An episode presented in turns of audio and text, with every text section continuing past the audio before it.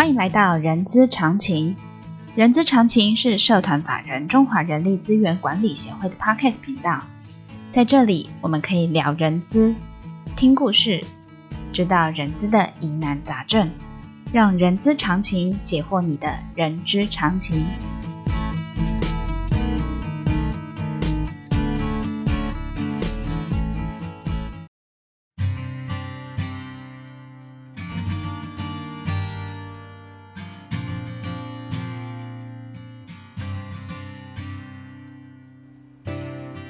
嗨，欢迎来到人之十分钟的节目，我是 J.K. 洛琳。呃，这个节目呢会根据同学们在协会课堂上的问题做解答。那今天邀请到协会训练课程的讲师哦，也是律师，来说说上课时同学们所问的问题哦。那我们欢迎圣伦法律事务所的陈居威律师。那各位听众朋友，大家好，我我是圣伦法律事务所的陈居威陈律师。嘿，好的，呃，律师啊，今天呢。呃，我想要聊一下那个，在今年四月三十号有通过的一个一一部法令专法，就叫叫做《劳工职业灾害保险及保护法》。然后这个法令今年是在四月三十号公布，但是施行日期待定哦。但我还是想请陈律师这边重点说明，重说明一下这个专法，给大家科普一下好吗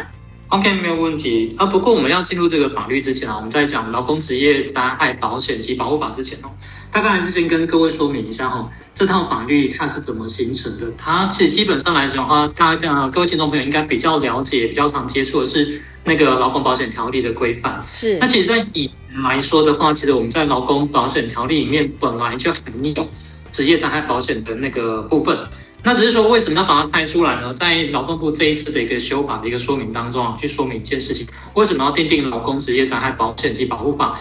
其中有一项哦，他是认为啊，原本的劳工保险条例里面的保障是不够的，因为今天来讲的话，劳工保险条例里面它是有去涵盖了，就是普通事故跟那个职业伤害事故。那这边受限于就是它的一个保险财务啊、加保范围啊、投保薪资上限等等哦，其实对职业伤害劳工的保障啊是比较不够的。那另外的话，这次劳动部也想要去整合另外一套法律，就是职业伤害劳工保护法，嗯，他想要好。来讲，针对职业灾害劳工的部分，在保险法的部分跟保护法的部分，它把它做一个融合，它在执行上面来讲的话，会比较统一性跟具有整体性。所以这也就是为什么这次劳动部他想要去推动这样的一个立法的一个状况。嗯嗯。那知道了一下它的一个先行的过程的话，那也大概跟大家提示一下哈。这次来说的话，大概这个法律里面比较重要的重点有什么？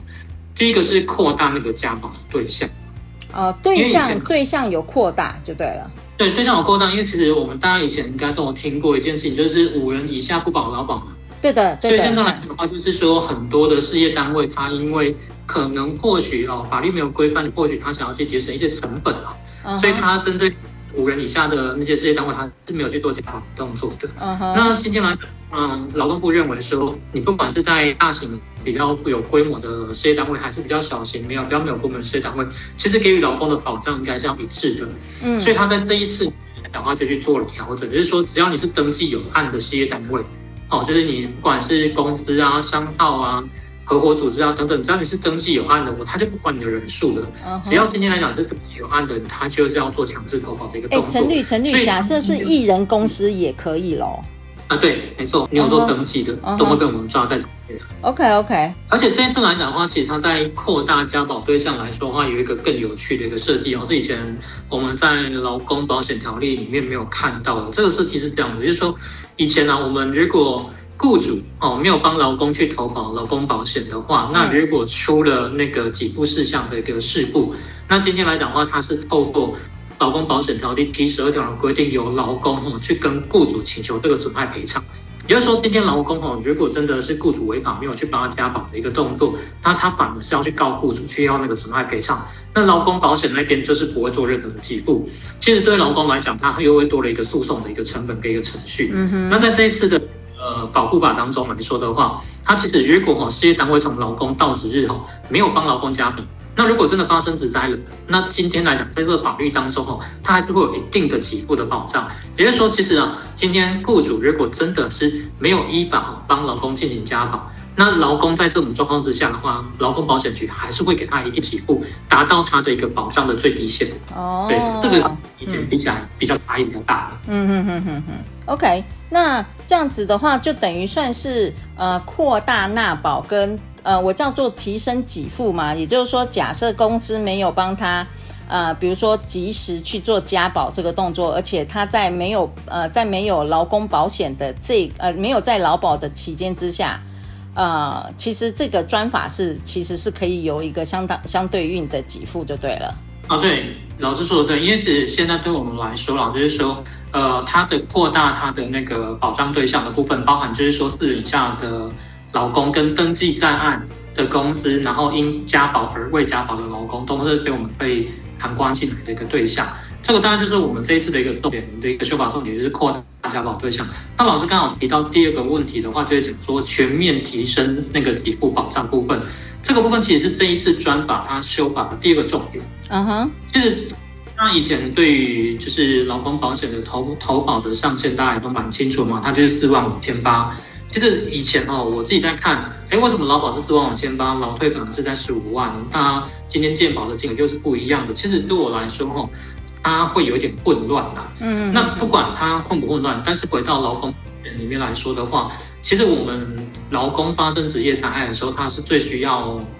任何的保障跟保险金的给付的。但是今天来讲，因为受限于就是劳工保险的一个天花板，所以其实对一般的劳工，他今天在发生职业灾害的时候，他可以受到的一个保障，他其实算起来是没有那么足够的。所以在这次里面的调整当中的话，他把那个投保薪资的上限一拉拉到七万两千八百块。好，那今天来讲，既然它的 base 是拉到七万两千八百块以后，按照劳动部的一个统计啊，应该是可以涵盖涵盖哦超过九成劳工的薪资水准的。嗯哼。所以这样子一个情况，会是比较去保障劳工朋友他们真的在发生职业灾害的时候的给付的一个金额的。那以前来讲的话，在劳工保险条例里面，它的一个下限哦，其实如果它是部分工时工或是专案加保的部分，它的底线就是在一万一。可是目前专部分也把它的下限拉高到基本工资。也就是说，其实劳动部在这个专法当中哦，它除了去扩大对象以外，它还去提升了，比如说今天的那个给付保障的部分，把它的那个 base 从以前的一万一哦到四万五千八，拉到现在两万四到七万两千八百块。嗯哼，这样子来讲，劳工的那个金额的给付的部分是会远远高于以往的情况。哎，对，那律师，那这样子的话，那雇主的所呃所负负担的保费，因为职灾的这个部分，就以前的劳保是百分之百雇主。主要负担的嘛，那假设这这样子的保那个保险急剧拉高到七万两千四嘛，七万两千八。哦，七万两千呃七万两千八，那这个那个保费是不是也就会是像那个雇主负担的部分就会往上提高啦？啊，对，这个也真的比较没办法，因为我必须说一件事情，就是羊毛还是出在羊身上嘛，所以今天来讲的话。要先跟各位雇主打个预防针啊！其实你们不要认为说这个东西哦，给付出去它是没有意义的，是。因为其实在我职业生涯当中来说的话，其实保费这种的金额都不太高，因为如果真的遇到一个重大职业灾害来说的话，那个金额真的会高到你真的无法想象。以我们承办的案子来说，如果这个劳工是有失能的情况，或是需要专人看护的情况，他可以请求的金额可能会高达上千万、上两千万、上三千万的都有。所以对我们来说，其实今天来讲，如果是由雇主去全额负担这样的一个职业灾害保险的一个专法的一个费用来说的话，嗯，其实对雇主来发生职业灾害的时候，他其实是可以去做完整的填补的。因为像以前来讲的话，你保的是四万五千八，其实大家都知道会有差，尤其是针对于说呃薪水比较高的员工这样的一个情况来讲的话，其实这个差额还是要由雇主去补足的。嗯，我们只是把。这差额的部分挪到前面，当做保费去做一个缴纳而已。所以对我来说，它就是一个保险，而且它是一个社会型保险。所以在这样的一个情况之下的话，可以去理解一件事情说，这个状况其实对雇主是不是真的会造成负担的增加，要从哪一个方面去看？因为今天来讲，如果真基于分散风险，然后然后避免更大的损害去看的话，我觉得这样的一个提高，或许会让雇主哦更容易去怎样去分散他的风险。对，其实陈律您刚才的呃说明其实是很好的，因为我是觉得这中间增加的幅度其实。足以 cover，就是真的发生职灾的时候，呃，雇主后面呃，就是劳保没办法给付的那个部分，雇主可能要负担的的那个自付的这个呃，就是呃，帮助员工做于职灾的那些补偿，其实多很多的哈。所以也就是说。涵盖的这个部分，呃，保费，呃，其实我上了那个劳动部看哦，他说其实这个保费只是铜板保费啊，他他他写三保一完善，觉得也也蛮好的哦。然后再来就是那个。呃，其实这边也要呼吁我们那个听众朋友，假设是从事 HR 的，呃，真的明年度，呃，在呃，应该是说这个实施的时候，我们的这个成本全部都要去估算，我们的社会保险的成本都要去做事先去做预算跟估算的这个部分嘛。因为其实基本上来说的话，这个。在日常的没有发生职业灾害情况之下，对雇主的财政负担一定是增加的啦。但是，相对于就是呼吁刚刚老师讲的一件事情，就是说，它的确在整个成本上面来说，跟外面的商业保险或者是真的发生职业灾害来说的话，它的成本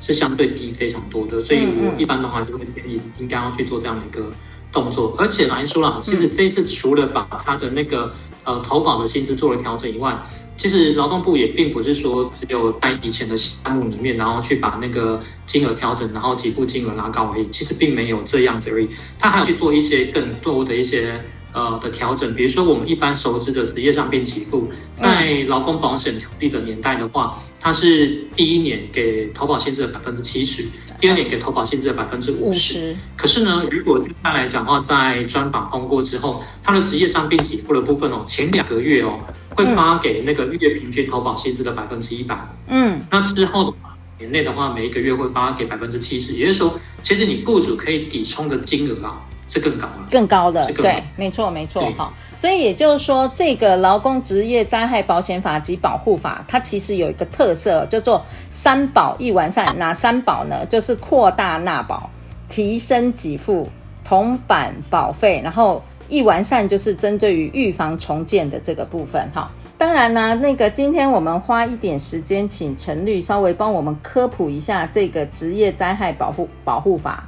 在这个实施公布日期呢，人资协会会举办相关的说明会哦，让大家那个可以知道说这个职业灾害保护法呃的专法的意义跟怎么。怎么去执行跟是那个怎么去实施的这个部分，请大家可以随时关注乔马的官方网站哦。好的，那我们今天节目就到这边告一个段落。本集的重点懒人包可以点选下方下方资讯栏 IG 的连接。当然，喜欢今天的节目朋友也请记得给我们五星好评，也欢迎大家留下您的评论。谢谢陈律师哦，然后我们下次空中见，谢谢，好，拜拜。